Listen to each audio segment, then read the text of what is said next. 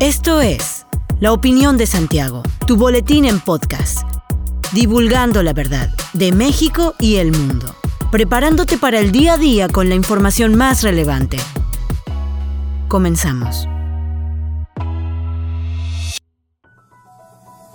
Buen día, bienvenido a la Opinión de Santiago, una dosis breve de información para arrancar el día con lo más relevante a nivel nacional e internacional.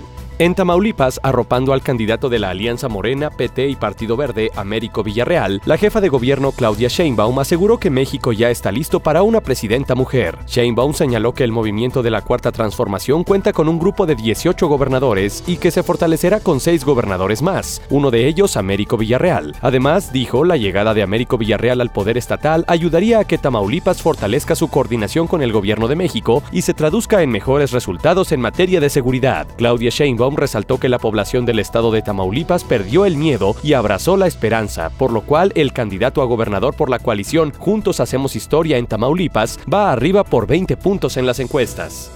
La empresa estatal finlandesa Gazum y el grupo ruso Gazprom anunciaron que Rusia suspendió el suministro de gas natural a Finlandia después de que el país nórdico se negara a pagar en rublos al proveedor ruso. Aunque el gas solo represente el 8% de la matriz energética de Finlandia, prácticamente todo el gas que se usa en el país nórdico procede de Rusia. Con todo, Gazum informó que garantizaría el abastecimiento de gas a través de otras fuentes y que las estaciones de servicio de las redes de suministro de gas seguirían funcionando. Finlandia anunció planes para sustituir el gas ruso el próximo invierno boreal, como el alquilar junto a Estonia una unidad flotante de regasificación de gas natural licuado por 10 años.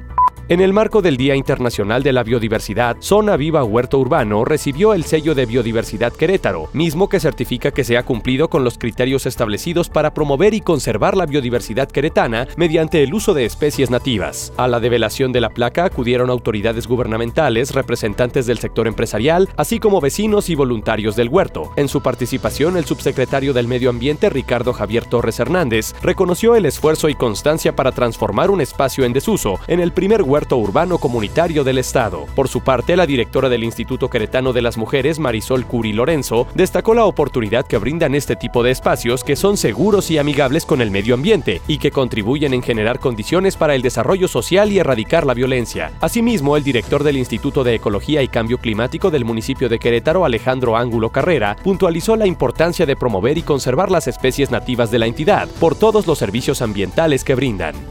El pasado 21 de mayo, la Comisión Ambiental de la Megalópolis activó nuevamente la contingencia ambiental para la Ciudad de México y el Estado de México, luego de que se registrara un aumento en los índices de gases de efecto invernadero, especialmente ozono y material participado. Los fenómenos por los cuales se incrementan los índices de contaminación atmosférica en el Valle de México afectan frecuentemente al Estado de Querétaro. En ese sentido, desde el Centro de Monitoreo de la Calidad del Aire en el Estado de Querétaro, a cargo de la Secretaría de Desarrollo Sustentable, se registró un descenso en la calidad del aire que habíamos tenido en semanas pasadas y es la delegación Felipe Carrillo Puerto la que presenta mala calidad. Cabe recordar que históricamente esta delegación ha presentado alta concentración de gases de efecto invernadero y material participado. El resto de las delegaciones que cuentan con este monitoreo reportaron una calidad del aire aceptable pero no buena.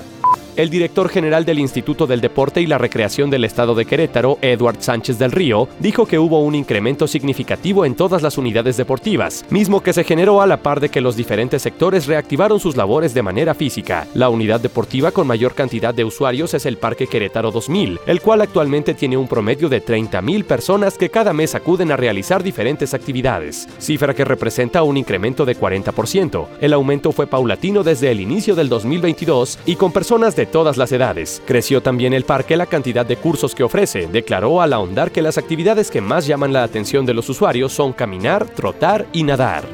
Hasta aquí la información de hoy. Regresa mañana para otra pequeña dosis con las noticias más importantes. Mantente bien informado con la opinión de Santiago. Encuéntranos en Facebook, Instagram y TikTok como arroba la opinión de Santiago. Hasta la próxima. La opinión de Santiago. Comprometidos con la verdad.